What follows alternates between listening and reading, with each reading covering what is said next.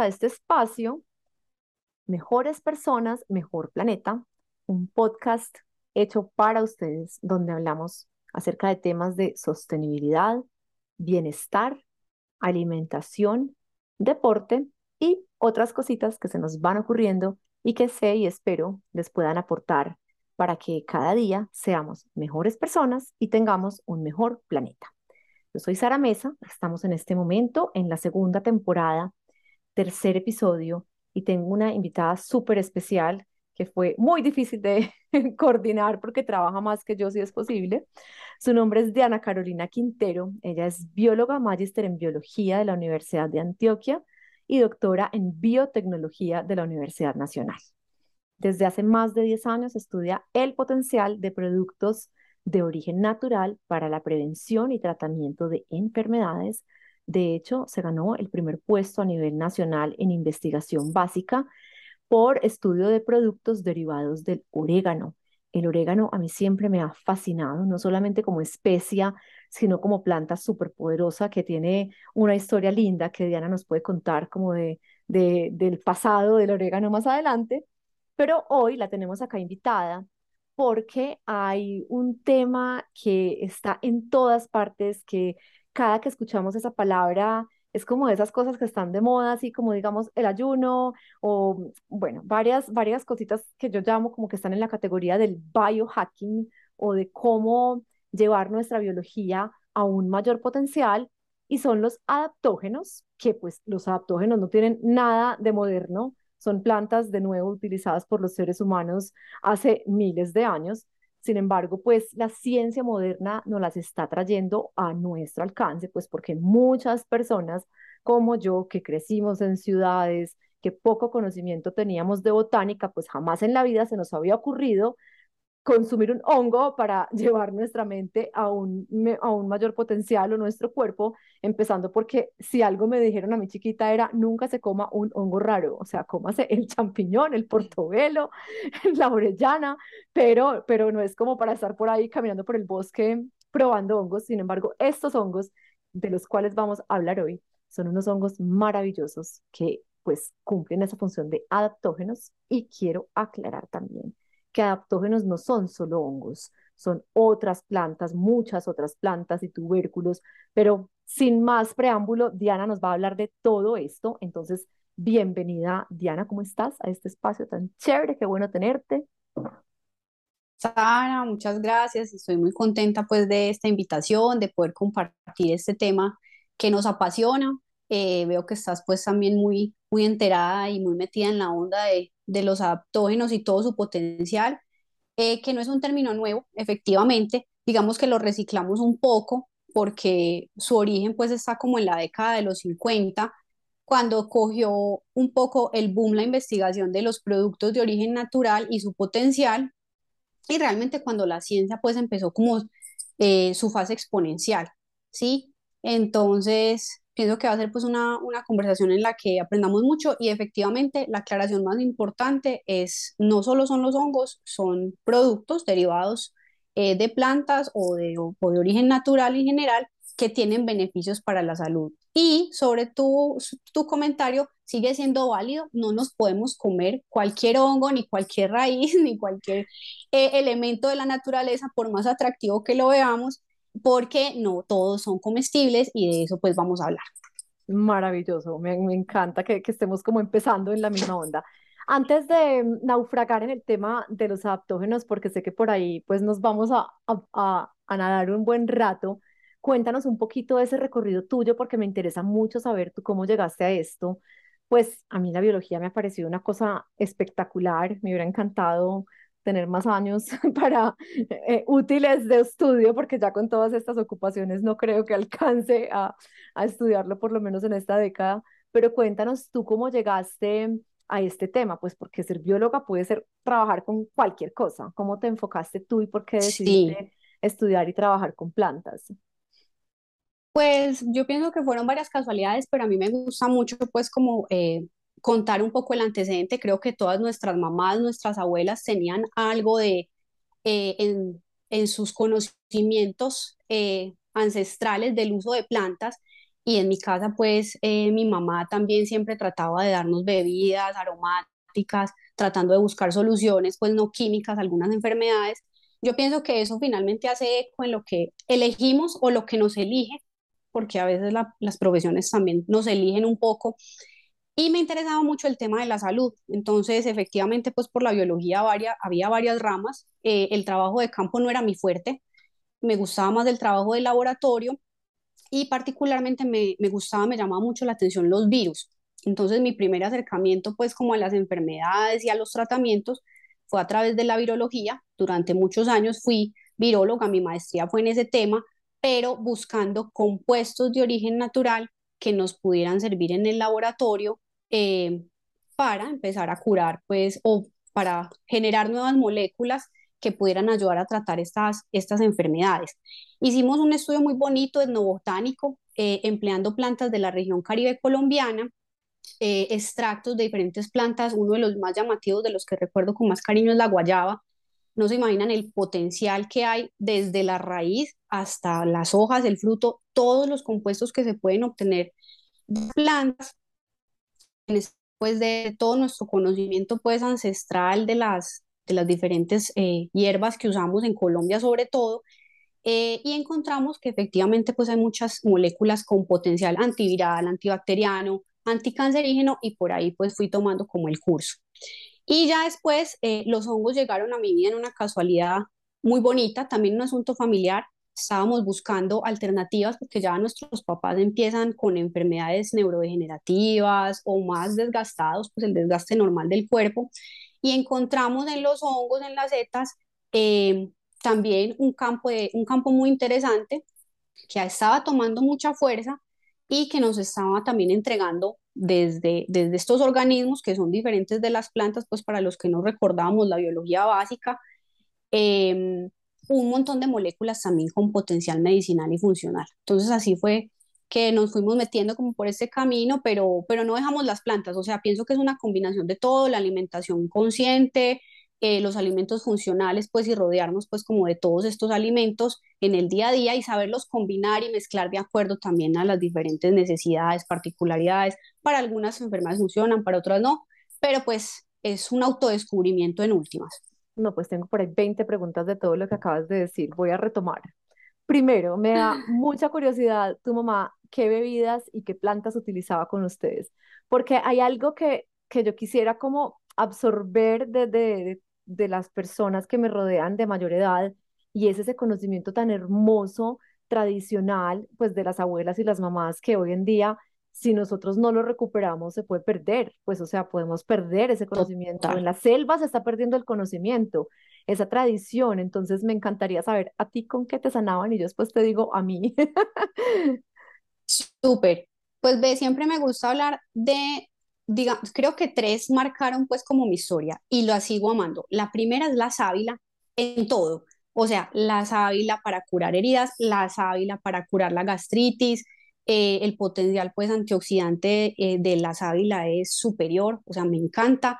Eh, mi mamá nos daba también agüita de limoncillo, que también se ha demostrado pues que es calmante, antiinflamatorio, y el jengibre, que para todo el tema respiratorio pues está súper demostrado y ahí es donde vuelve y cobra pues como importancia ese concepto de, de, adaptógenos em, y ya también en términos científicos lo que pasa de ese conocimiento ancestral a ser demostrado en el laboratorio, en ensayos en animales y finalmente en ensayos clínicos y en humanos y ahí es cuando le damos pues validez a todo este conocimiento que pues en las mamás era espontáneo o heredado, pero que con el tiempo y con los avances de la ciencia pues se ha ido demostrando. Entonces, para mí estas tres, estas tres planticas pues como en mi infancia. Y ya de los hongos pues hablaremos más adelante porque es otro mundo y otra sin fin de posibilidades pues a nivel terapéutico y funcional.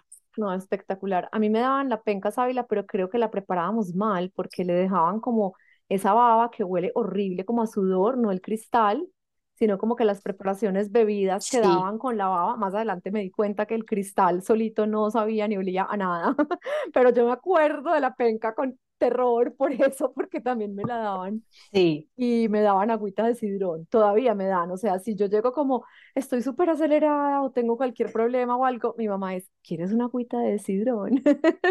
Entonces me parece máximo. hermoso porque, y, y lo que tú dices, qué lindo, pues cuántas plantas no habrán probado nuestros antepasados para saber y llegar a la conclusión que el cristal de la penca sabe y la cura la gastritis, o sea, es una cosa Sí, impresionante.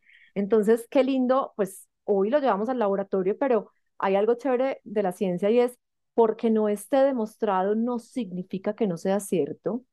Sin embargo, hay muchas cosas. Hoy en día, me acuerdo yo en mi práctica profesional que estuve algún tiempo trabajando con leishmania, pues la cantidad de mitos alrededor que hay de la leishmaniasis, los, pues hasta, hasta el mosco plastificado, ni siquiera el mosco, pues como algún bicho plastificado que se llamaba la contra en la billetera de los, de los soldados, o ah, medicamentos que ellos creían que funcionaban y no, y resulta pues que de los medicamentos más poderosos eran medicamentos derivados de las plantas que las comunidades indígenas ya conocían hacía cientos de años. Entonces, esta tradición es algo hermoso que, que me fascina, que siga existiendo en los hogares. Yo pues por lo menos también, o sea, quisiera tratar casi que todo con, con productos así, no, no, pues tratar de evitar los medicamentos al máximo. Y hay otra cosa que sí, pues hablaste, ahí, ahí, ay, perdón, perdón, ahí la no, clave no, es más aprovechar y, y que sea un tema de prevención. O sea, eh, estamos, yo pienso que este es el momento en el que estamos llamados a volver a eso y estos temas se están volviendo otra vez como tan comunes, es porque estamos necesitando volver a cuidar nuestra alimentación y desde la alimentación sanarnos y no al revés, esperar estar enfermos para mejorar la alimentación y para empezar a consumir pues todos estos eh, alimentos que ya sabemos que tienen ese potencial. Tienes toda la razón. Esa es como la base de lo que yo quisiera por lo menos dejar ese mensaje en mi vida y es, mire, es que el alimento es medicina y, y su cuerpo no va a estar bien si usted no le da los ladrillos que necesita, si usted se alimenta de cosas procesadas, de colores artificiales y, y- y olvida que usted es un animal, que usted, o sea, por millones de años creció es en la naturaleza, como parte de la naturaleza. Creo que, mm, creo que es un mensaje muy valioso. Te iba a preguntar por tu investigación en la virología, si mal no estoy, el orégano también es antiviral, ¿no? O sea, el, ya no me acuerdo si el orégano es antiviral y el romero y el tomillo bactericidas y el tomillo también pues respiratorio, o pues tienen Pues propiedades, en pues, general, sí, sí, en general lo que uno va descubriendo es que aislando diferentes tipos de moléculas puedes encontrar diferentes espectros eh, o diferente potencial. O sea, el perfil puede ser muy amplio, antimicrobiano, antiviral, pero en general el, el orégano y el eucalipto, eh, pues no los estoy relacionando pues a nivel biológico, pero digo, tienen un compuesto en común eh, que es el, eh, el timol, una- uno de los ah, aceites esenciales, eh, timol y otro que es el carbacrol. y me, me gusta mucho mencionarlos porque en algunas de estas pomaditas que usamos frecuentemente, pues sin decir marcas comerciales, encontramos esos, esos que dan como ese olorcito, ese aroma mentolado y esos tienen potencial, un potencial bactericida increíble. Y lo que hicimos en este estudio con el orégano, con estos dos aceites esenciales, eh, fue demostrar que tenían potencial para tratar infecciones hepáticas, pues por virus, principalmente, pues yo estaba en ese momento estudiando el virus de la hepatitis E, pero en general pues se podía extrapolar a diferentes infecciones virales, pero estos dos, estos dos compuestos, estos dos aceites esenciales eh, ayudan a, a reponerse de infecciones del tracto respiratorio superior y en general pues a mejorar eh, como esos síntomas asociados a la presencia de microorganismos bacterianos, virales, pueden ser de diferente origen o incluso micosis, aunque son más difíciles de tratar, ¿cierto? Pero ese estímulo pues sí se ha visto y se ha demostrado en el laboratorio que puede ayudar a mejorar cuando ya los síntomas están o en el, en el, mejor de los casos pues a prevenirlo. No, esto está supremamente interesante.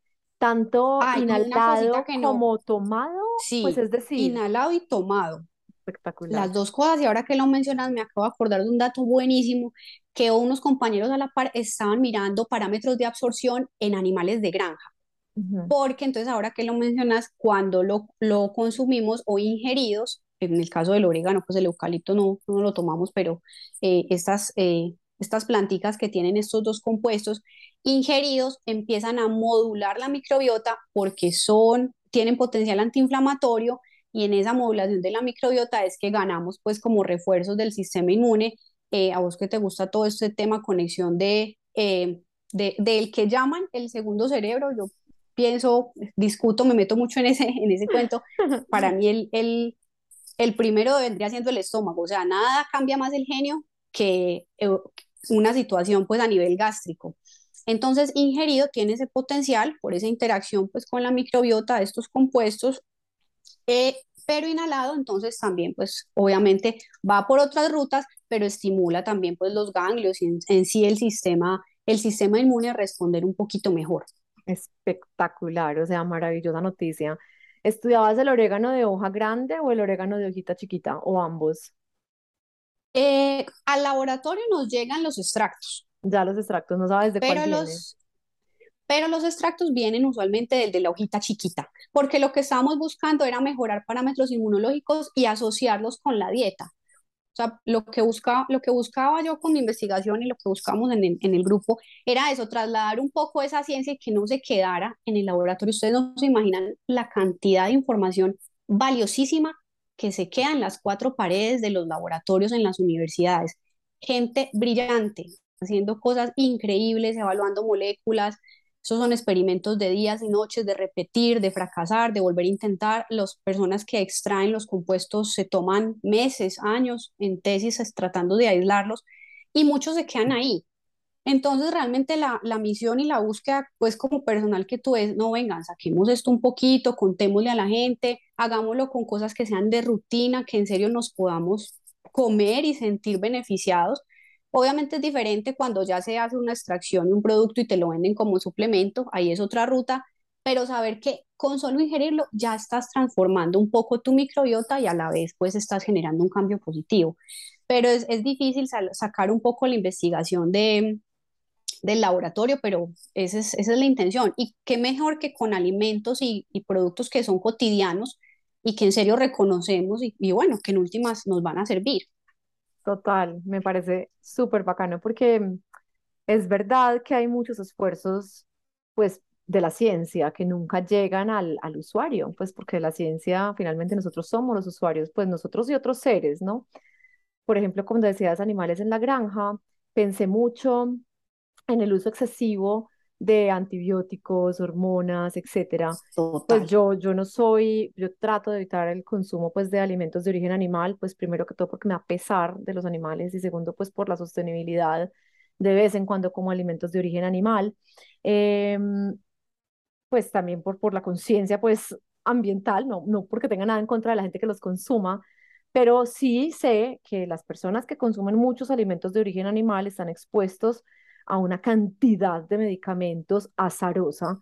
Entonces, de pronto, pues, no sé, ni, siquiera pensando en carne, sino, por ejemplo, en la industria láctea, pues sería espectacular eh, poder modular y en vez de darle, pues, un millón de antibióticos, no sé, extracto de orégano con romero, yo qué sé, pues, o que se la coma la vaca y no tenga, es decir, yo creo que incluso, pues, ese, no, no sé, de pronto puede que ya exista, pues, como granjas que, que disminuyan el uso de, pues, de medicamentos. Obviamente, pues que los animales pues en realidad sí existen, me imagino. Sí. Me imagino pues que animales... Es, una búsqueda, es una búsqueda actual, pero ahí, se, ahí el conflicto grande es eh, con la industria. O sea, la industria de los medicamentos es eh, millonaria. O sea, realmente es un, es un monstruo que quiere absorber todo y que no quiere dejar que otras cosas eh, progresen pero bueno, digamos que esa es, eh, hay que encontrar un equilibrio, o sea, tampoco vamos a desaparecer pues los años de industrialización y todo el avance pues que eso ha significado, pero sí hay que volvernos un poco, como vos decís, más sostenibles en todos los términos, o sea, la producción animal, eh, incluso los animales de pastoreo pues tienen un costo en el planeta muy alto, que hay que buscar la manera también de reducirlo. Entonces pienso que todo, o sea, independientemente pues de la, del factor comercial, hay que tratar de, de buscar cómo resolver esa problemática ambiental que en última se traduce en una problemática pues orgánica o del individuo pues del consumidor final que eh, pues somos los más abundantes en términos de consumidores finales, ¿cierto? Pues la especie humana. Entonces, hay que encontrar soluciones, así como también agregamos bastante, pues, de los, de los problemas que tenemos actualmente. Totalmente, así es, estamos en una era de un cambio impresionante y creo que además es como pues poniendo a prueba nuestra especie, es decir, o asumimos el cambio de una manera adecuada o Shaolin, que este planeta se sacude y dice, "Eh, yo mejor sigo sin ustedes por más creativos y maravillosos que sean. Pienso Sí, yo, piensa la fatalista que hay en mí, la, la que tiene esperanza, la que tiene esperanza, creo que todo esto que estamos haciendo pues llevará a una mayor conciencia colectiva Em, pero dejemos al orégano y al romero y a todas las hojitas que me parecen maravillosas y después conversaremos más del tema, porque como te digo, soy una aprendiz en este campo que me, que me apasiona. Y vayamos entonces a tu cambio, a tu salto cósmico, cuando dices, bueno, yo voy a dejar aquí mis hojitas y mi laboratorio y voy a cambiar de reino, porque como bien lo dijiste ahora, pues el reino de los hongos, el reino fungi, no es el mismo reino vegetal. total. Entonces, cuéntanos esto, o sea, ¿qué pasó ahí? Bueno, realmente el santo, el salto, y como dijiste, cósmico, me gustó mucho esa palabra, así fue, llegaron eh, en un, en un momento muy, mu- de, mu- de mi vida en la que yo estaba muy receptiva eh, y también descubriendo más porque todo el tiempo estamos aprendiendo de plantas que no conocemos o a las que resistimos. Y es que con el tema de los hongos había que primero romper el estigma porque digamos que los hongos eh, en nuestra cultura están un poco eh, estigmatizados y conocemos muy poquitos de los comestibles. Entonces ese primer acercamiento fue como romper ese estigma de qué había detrás de los hongos y como les digo, eh, es, una historia personal y Vital Zetas pues tiene el origen en que estábamos buscando opciones eh, alternativas no químicas para el tratamiento del Alzheimer, ¿sí? Y ya nuestros papás estaban empezando a, padecer de esta condición y empezamos a estudiar de los hongos y encontramos eh, un potencial increíble, estudios, ensayos clínicos, ya a nivel de ensayos clínicos, que como les decía ahorita, es como la fase en la que demostramos que un, producto, un alimento, un compuesto, pues efectivamente tiene eh, ese potencial ya estaban en el nivel de ensayos clínicos con muchas de las setas que ahora estamos consumiendo y tratando pues de, de incentivar su consumo. Y nos encontramos con la melena de león, que es una seta que casi nadie conocía Es tan hermosa, una historia, además, es es hermosa, tan es bonito ese hermosa. hongo. Sí. La verdad es que cuando yo, pues yo empecé a leer de esto, yo dije, qué seta tan linda.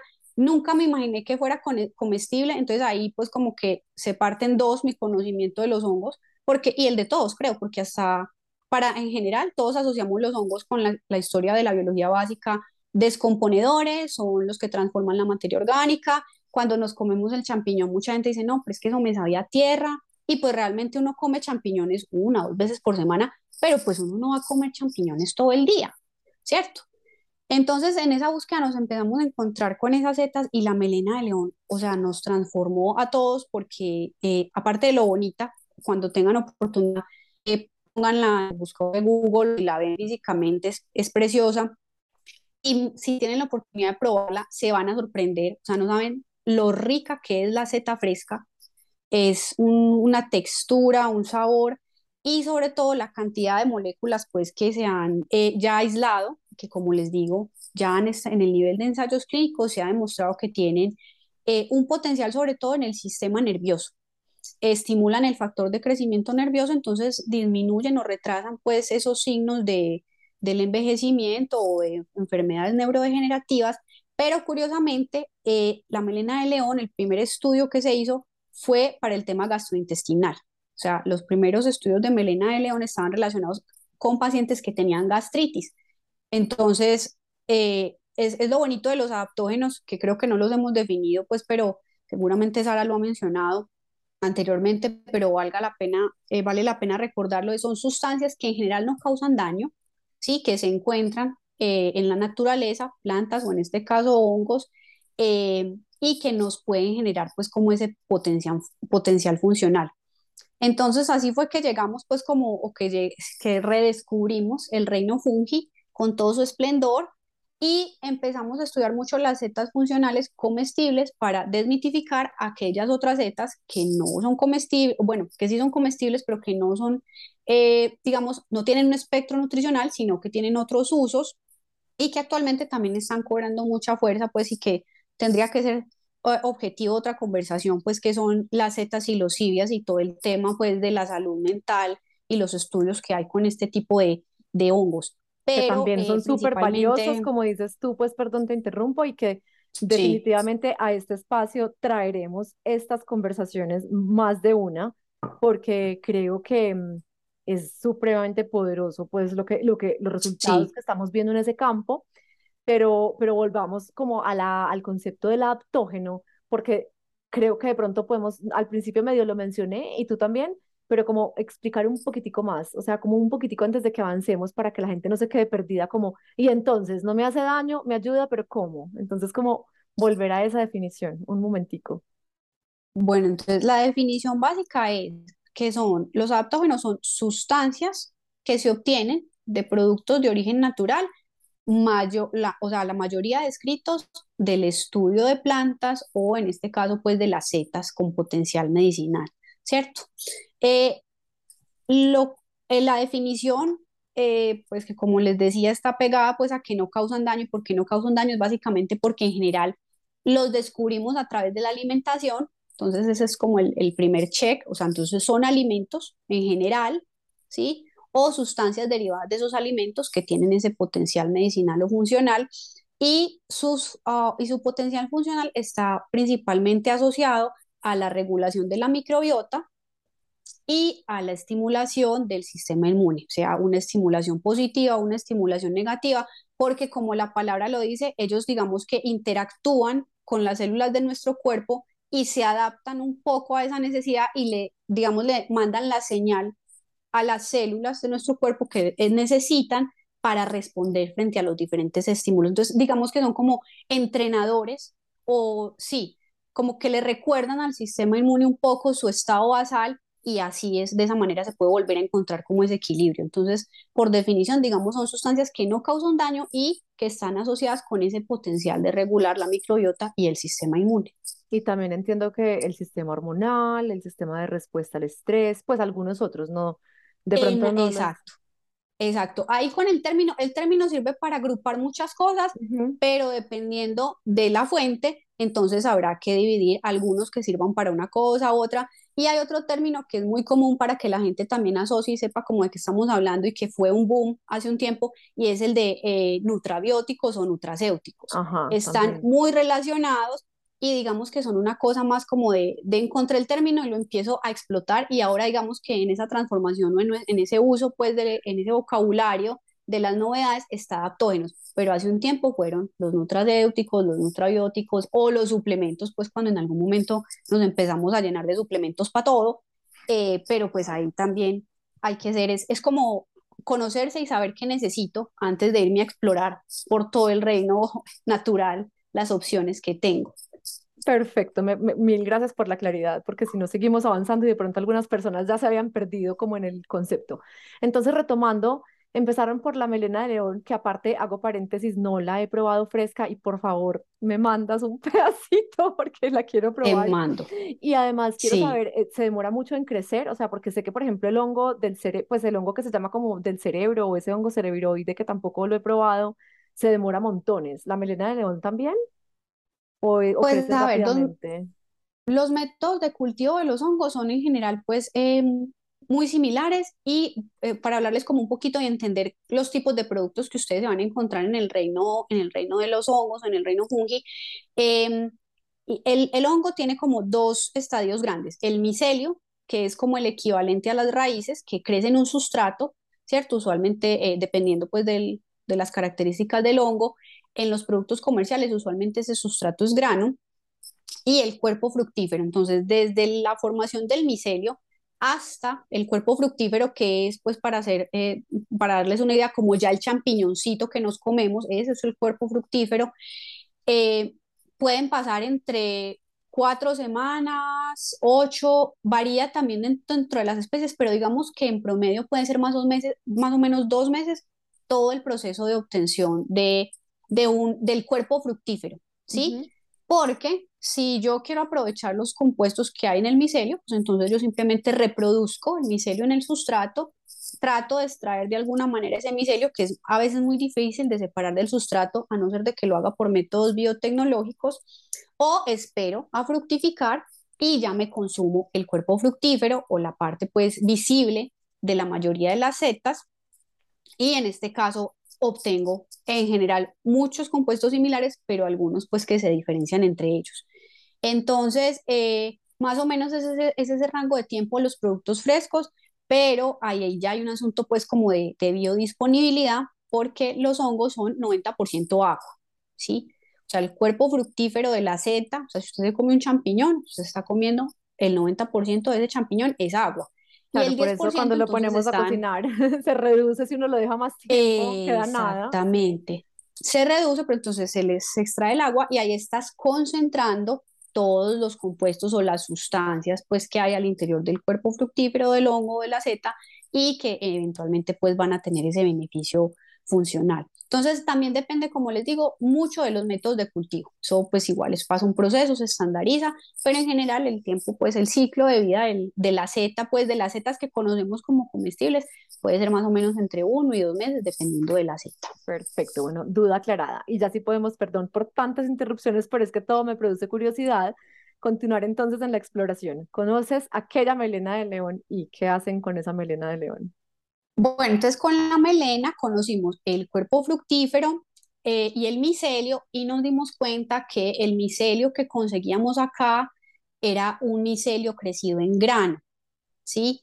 Eh, entonces, como les decía, como el micelio son como las raicitas del hongo para hacer la analogía, no son raíces específicamente, pero es la analogía, se adhieren al grano separar el micelio del grano es un proceso bastante dispendioso, entonces casi todos los productos que conseguíamos eran micelio en grano. Y pues el grano era o maíz, o arroz, o cebada, o trigo. Entonces, en últimas, lo que yo estaba consumiendo era una cantidad de carbohidratos que no quería introducir en mi dieta y el micelio, pues yo realmente no sabía a ciencia cierta cuánto de, del hongo estaba consumiendo. Entonces eso nos llevó a investigar un poquito más de las propiedades del cuerpo fructífero y ahí pues ya nos empezamos a quedar un poco con esa idea sin decir que el micelio no sea muy bueno y cuando se produce micelio, pues por métodos eh, de laboratorio se obtiene puro. La combinación también puede ser muy buena, pero en este cuerpo fructífero pues estamos obteniendo dos beneficios. Primero el nutricional y segundo el funcional, porque también está lleno de todas esas sustancias que en últimas pues tienen el potencial medicinal.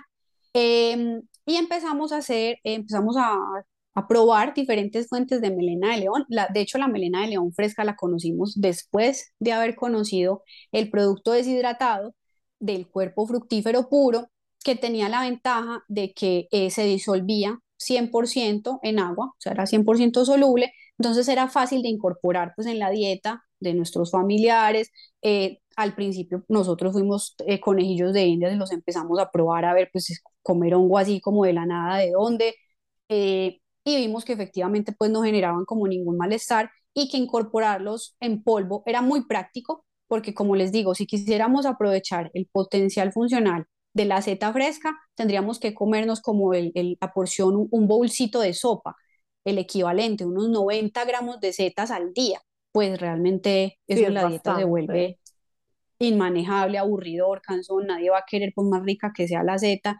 Entonces la versión en polvo nos llamó mucho la atención se la empezamos a, a, preparar, pues, en, como les digo, en cualquier bebida, esta que era completamente soluble eh, en las bebidas de nuestros papás, y empezamos a ver efectivamente la mejoría, que como les digo, estaba respaldada, pues, por, por muchos ensayos clínicos, eh, y que efectivamente se, se, retrasaban un poco los síntomas. También hay que, hay que ser conscientes de las diferentes etapas de las enfermedades, de que cada organismo es diferente, no todos vamos a responder igual, algunos somos intolerantes, ¿sí? Se presentan casos como los que nos volvemos intolerantes a la lactosa. Eh, yo, por ejemplo, soy intolerante al kale, pues que es fantástico y tiene tantos beneficios y pues a mí me cae mal, o sea, me da inflamación de una. Entonces, es pues como esa salvedad. Pero en general, más del 95% de las personas pueden consumir setas eh, sin tener ninguna restricción, porque esa es la ventaja, ¿no? Que son en últimas alimentos. Entonces, como que el, el primer eh, punto por punto. Son alimentos y los podemos incorporar en cualquier bebida, en cualquier preparación. Y detrás de la melena seguimos el camino por las setas funcionales y nos encontramos pues una infinidad de opciones maravillosas. El reishi, que muchos lo conocen como ganoderma, es el nombre científico, ganoderma lucidum.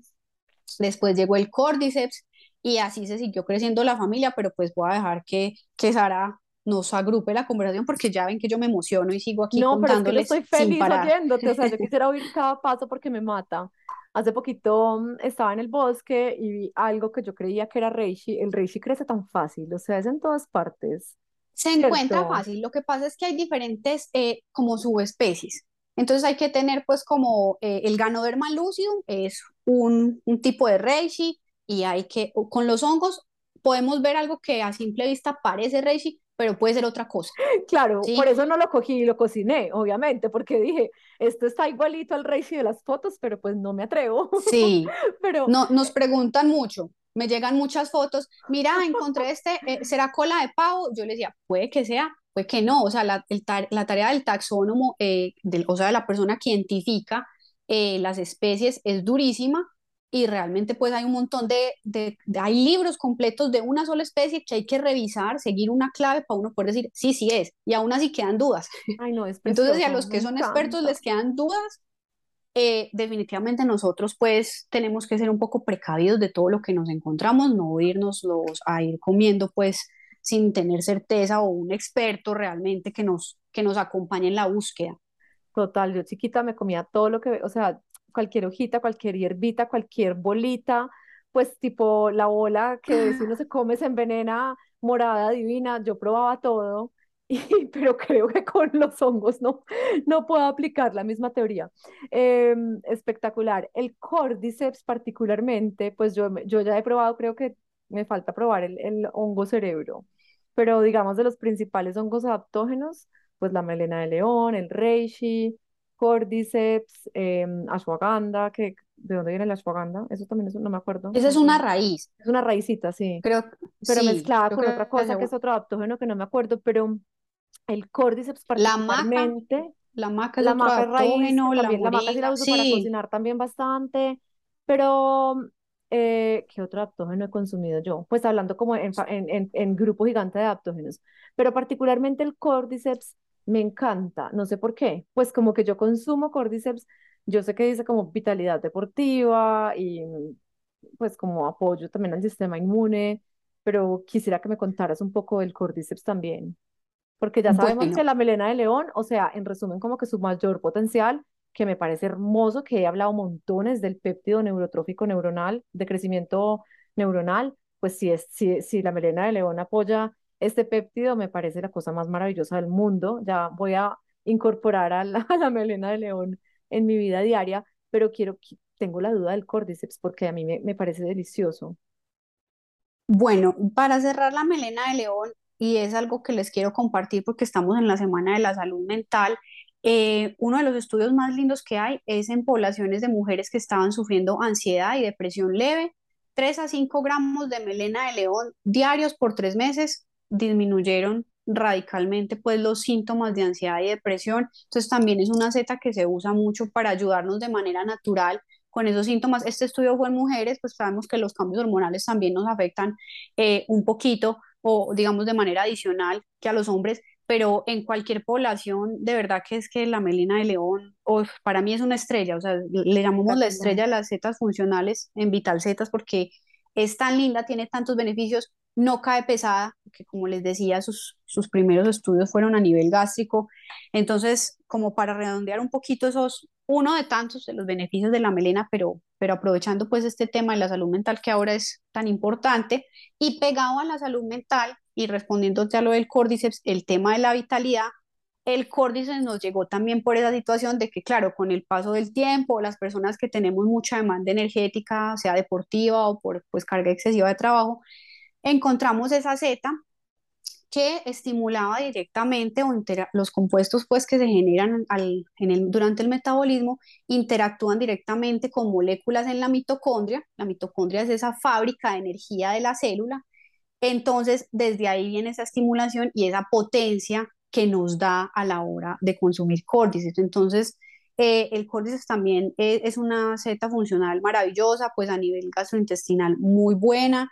Como les digo, al ser adaptógenos todos interactúan con la microbiota, entonces desde ahí pues viene como su, su potencial y el córdiceps, como les digo, termina en últimas, generando una respuesta a nivel eh, de mitocondria energético, favoreciendo que la célula aproveche, optimice y produzca un poco más de esa energía que necesita y de esa manera pues es que ganamos ese potencial pues como de, de vitalidad que le podemos No nos decir. queda la menor duda que por eso es mi seta favorita, pero, pero todavía pues he tomado poca melena de león. Obviamente, claro, mi demanda energética es súper elevada, pero qué tan bacano que, mira que, digamos, yo como conejito de indias, que he leído de los adaptógenos en términos general, pero que no he estudiado a fondo cada zeta, mi cuerpo solo identificó, sin, pues, sin tener la información, que el córdiceps, pues, que el córdiceps era, era, era bueno para mí. Entonces me, me gusta mucho comprobar cómo ese tipo de efectos sin tener el conocimiento, porque uno muchas veces se puede sesgar. Pues uno muchas veces Sí, puede decir como, pero si todos dicen lo mismo, todos son adaptógeno, vitalidad, o sea, sí, ¿por sí. qué este y no el otro? Pues ya entiendo, porque mi mitocondria claramente siempre va a necesitar soporte. Claro, Y pero mm, ahora, eso, eso no es, eso no es garantía, pues 100%. Lo que les decía ahorita es muy importante, es que de eso depende de cómo nuestro sistema sea capaz de metabolizar y de cómo nuestra microbiota sea capaz de transformar eh, los alimentos. Yo, por ejemplo, lo voy a confesar, me cuesta, no puedo con el córdiceps, no puedo.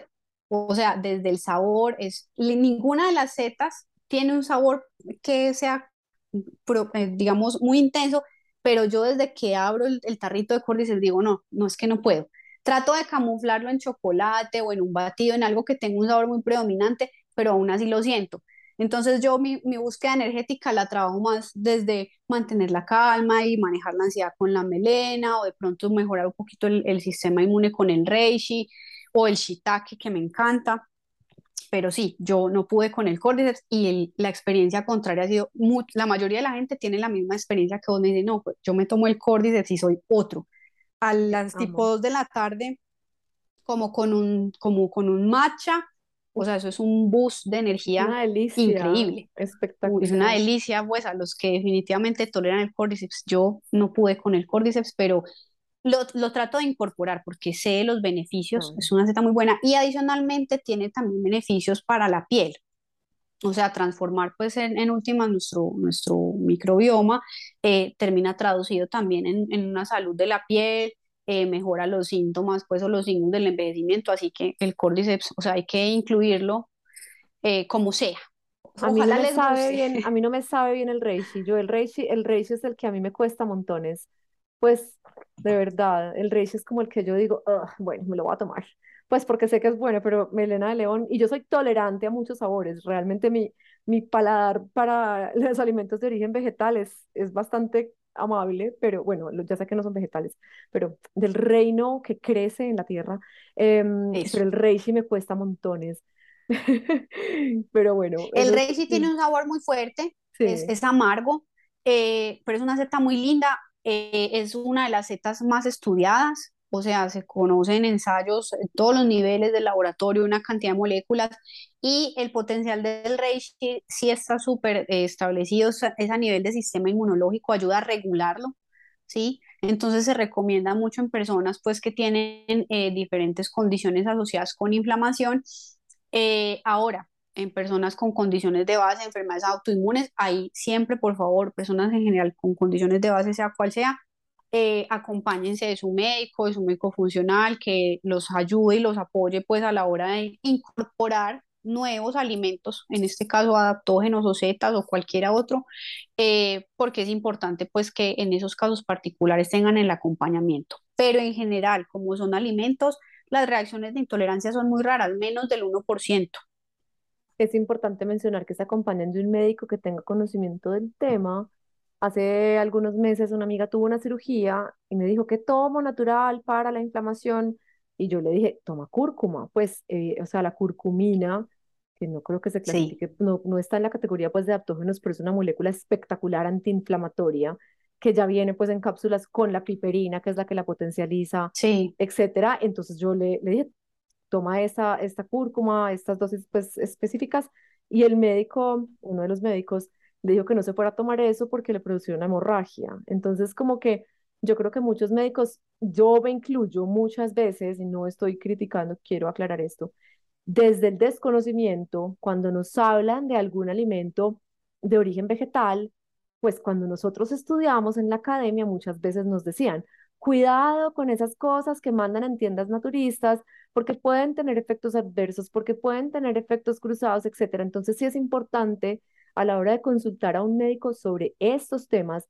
que sea una persona que tenga conocimiento para que les pueda dar tranquilidad o claridad, ¿cierto? Porque pues la curcumina que yo sepa no causa hemorragias, pero por ejemplo, si, si comen muchísimos alimentos de la familia Allium, como el ajo o algunas otras cosas, pues si es excesivo, puede tener una interacción con algunos medicamentos, etcétera. Entonces, como tener ese, ese cuidado de a la hora de consultar, y yo sé que es muy difícil porque hay tanta información, pero siempre pues tratar de buscar una información que sea la adecuada. Entonces tenemos Melena León, que es como nuestro súper amigo del sistema nervioso central y amigo de la microbiota, y hablando de la salud mental, porque estamos en esa semana espectacular, pues les quiero contar que así como ahorita dijo Diana Carolina que ella cree que, que el cerebro es el intestino o el estómago, pues les quiero contar que la microbiota manda la parada, o sea, si nosotros sanamos la microbiota, sanamos nuestro cerebro, así es, es una cosa increíble.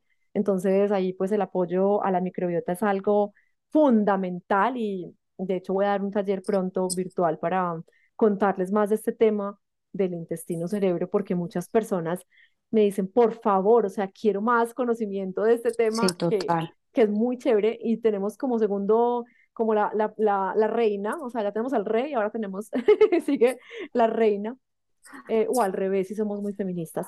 Eh, el Cordyceps, ¿cierto? Que lo tenemos, ese es mi favorito, es un apoyo mitocondrial y energético eh, que también apoya la microbiota.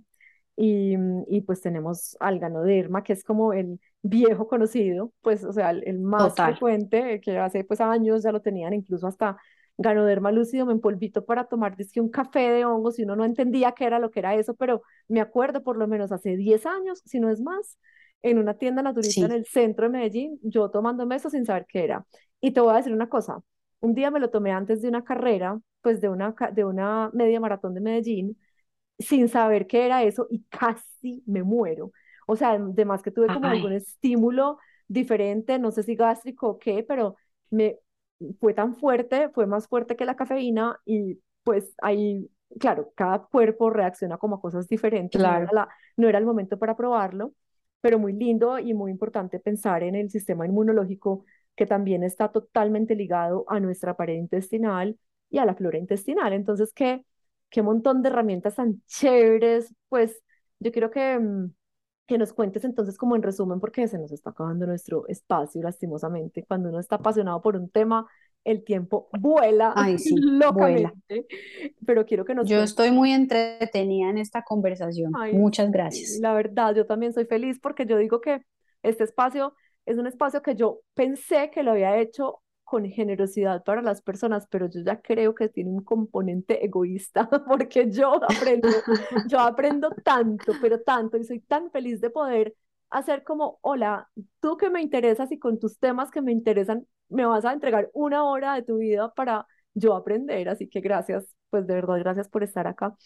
Em, y quiero como que, que aterricemos un poco porque hemos hablado mucho de los conceptos, pero también es importante para las personas saber, bueno, cuándo lo van a tomar, cómo lo van a tomar, eh, qué dosis es una dosis adecuada, pues quiero contarles que Diana Carolina, pues ya sabemos, hace parte de una compañía que se llama Vital Zetas, que es de donde yo obtengo mis adaptógenos, eh, y por eso la invité, porque es una compañía que conozco, que es seria. Habrá muchas otras compañías, esto no es un espacio publicitario, simplemente es una compañía colombiana hermosa que me inspira y por eso la traigo de invitada, pero pues creo que han visto que ha sido una conversación súper seria, pero igual en este momento, pues independientemente de si consumen adaptógenos desde Vital Zetas o de donde quieran, es importante que sepan, que conozcan y que sepan que es de buenas fuentes, porque en el gremio de los suplementos y sobre todo suplementos, pues por ejemplo, americanos que no están regulados por la FDA, a usted le pueden estar vendiendo una cápsula de X cosa y resulta que puede tener pues 11% de la cosa y 90% de, de, un, de una llenador, pues de una cosa que llena, pues si no es la molécula en sí. Entonces, me da confianza saber que es una empresa colombiana, con una persona con, con el bagaje y el conocimiento pues de Diana detrás. Hago ese paréntesis para que de nuevo esto no es un espacio publicitario, pero es algo que me da confianza. Y cuéntanos ahora sí, como para eh, eh, eh, orientar a la gente en el consumo. Bueno, yo creo que sintetizar es muy difícil, pero vamos a hacer como puntos claves. Entonces, lo primero, la necesidad que cada persona tenga de complementar su alimentación y distinguir alimentos de suplementos, ¿cierto? Los suplementos usualmente son transformaciones de esa materia prima y ya tenemos un grupo de moléculas o compuestos ya más aislados, más elaborados y sobre eso se habla de dosis y sobre eso hay que tener ojalá un acompañamiento pues eh, médico. Por el otro lado, entonces están los alimentos, ¿sí? Que son alimentos con potencial funcional o medicinal que básicamente, como les decía ahorita, no tienen contraindicaciones. En general, los suplementos pueden tener algunas contraindicaciones y como estaba diciendo Sara, lo más importante y también para cuidarnos un poco todos, eh, yo no soy del gremio médico, pero digamos que hago parte de la comunidad de salud y bienestar eh, y también para el respeto pues con, eh, con el personal médico, por favor revisen muy bien que los productos que consigan tengan registros, ya sea el FDA, que es el organismo pues en Estados Unidos, o en Colombia el INVIMA ¿sí? Como decía Sara, esto no busca ser un espacio eh, comercial, es formativo, entonces no importa el origen o la fuente donde ustedes compren sus productos de, de origen natural, revisen que tengan estos certificados porque es como la garantía de que efectivamente lo que ustedes está consumiendo es lo que dice en el empaque, ¿sí? Entonces, primero, ¿quiénes los pueden consumir? Las setas funcionales, setas comestibles, setas adaptógenas, están abiertas pues a todo el mundo, obviamente en poblaciones especiales que son mujeres en embarazo o lactantes, niños, personas con enfermedades graves de base o adultos mayores, esa discreción y a tolerancia. ¿Esto qué quiere decir? Se empieza con pequeñas porciones, que es otra cosa importante de aclarar. Cuando hablamos de alimentos, hablamos de porciones. La porción recomendada que diga en el empaque, eh, día de por medio, o sea, espaciado para que el cuerpo se, se adapte si es la primera vez que los consumen, si ya tiene un estilo de vida, pues como eh, en general una alimentación saludable, puede incorporarlos diariamente, pues creo que Sara nos da testimonio de, que los incorporó realmente muy fácil, pero si usted es la primera vez que los va a consumir, vaya de menos a más. Las setas funcionales trabajan mejor en conjunto, es un concepto que en ciencia se llama sinergia. Eh, entonces, potencian algunas de sus características cuando se consumen juntas. Entonces, por ejemplo, la melena y el reishi es una buena combinación en la mañana, el reishi y el cordyceps en la tarde, pero todo evalúense ustedes muy bien cómo lo van a, cómo lo pueden incorporar, ¿cierto? Y que sean tolerantes, o sea, que no haya distensión abdominal, un leve dolor de cabeza, cosas que les indiquen pues que de pronto puede, puede ser ese, ese el escenario, aunque como les digo, menos del 1% tiene pues este tipo de, de reacciones de intolerancia porque son alimentos. Eso es lo más importante. Pienso que el resumen se basa en, estamos introduciendo un alimento que tiene un potencial funcional. ¿Qué expectativas tener? Eso depende de cada organismo.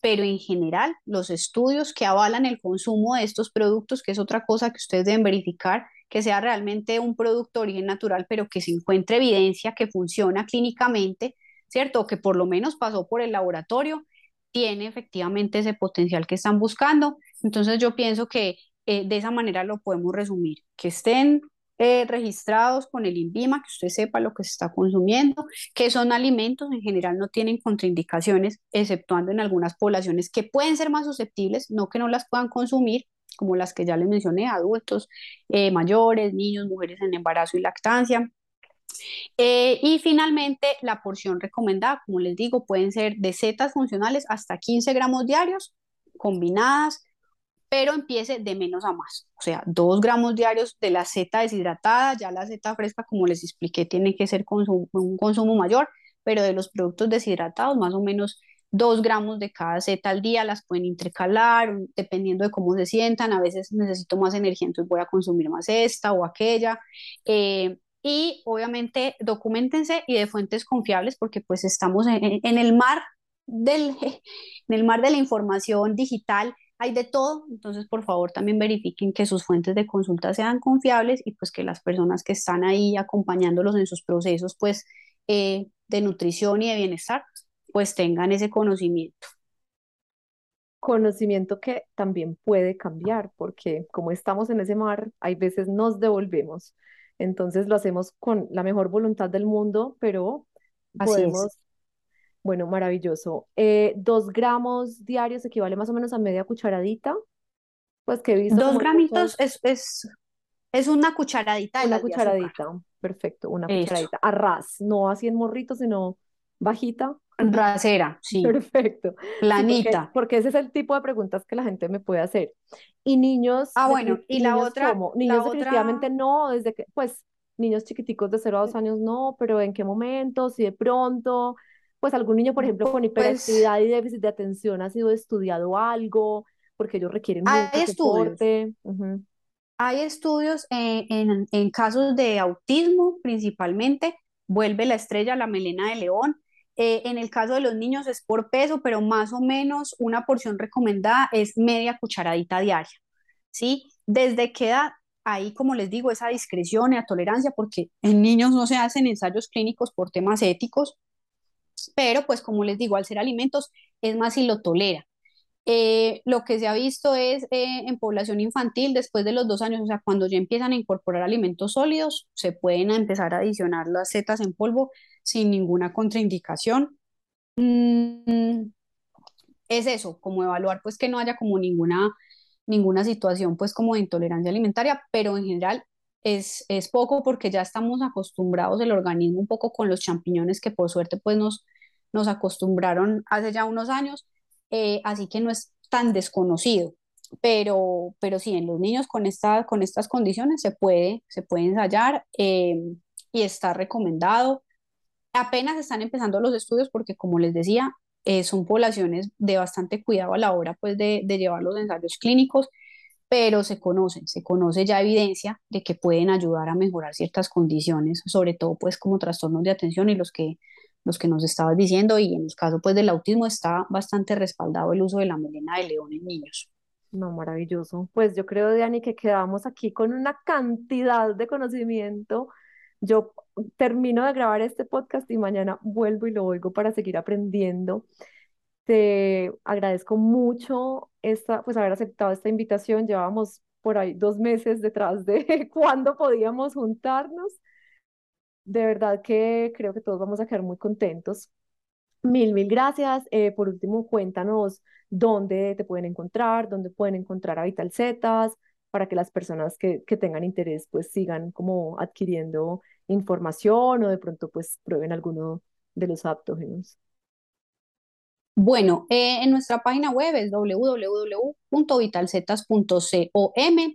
En Instagram estamos como arroba vitalzetas y mi cuenta es arroba Diana Carolina Vital, eh, que busca, digamos, acompañar a un poco algunos casos eh, de preguntas más específicas y también nos acompañamos pues como con la comunidad que ahora, eh, la red, como le decimos nosotros, la red del micelio que está creciendo y que y que está ahora con el tema de hongos y, nos apoyamos en todos estos profesionales que ahora nos acompañan para poder acompañarlos también en el, en el consumo de estas, de estas setas funcionales que de verdad dense la oportunidad de probarlas, también como los otros adaptógenos, eh, tienen muchos beneficios. Para nosotros ha sido una fortuna pues poder compartir eh, este espacio, este conocimiento. A mí me apasiona, pues es como, como creo que me, me escucharon poderles hablar un poquito de las setas, de los adaptógenos en general y de todo lo que hay en la naturaleza y que tiene tantos beneficios y que estamos redescubriendo. Así es. Volvamos a la naturaleza, que yo creo que es la manera de, sanar tantas cosas. Bueno, Diani, pues ha sido un placer. Me despido por acá. Saben que me pueden escribir a mí también por Instagram en arroba DRA o me encuentran en la página web. Cualquier duda, pregunta o sugerencia siempre será bienvenida. También si quieren darnos alguna sugerencia de qué temas tratar en este espacio. Y los dejo con un abrazo grande y espero verlos en el próximo episodio. Chao, chao.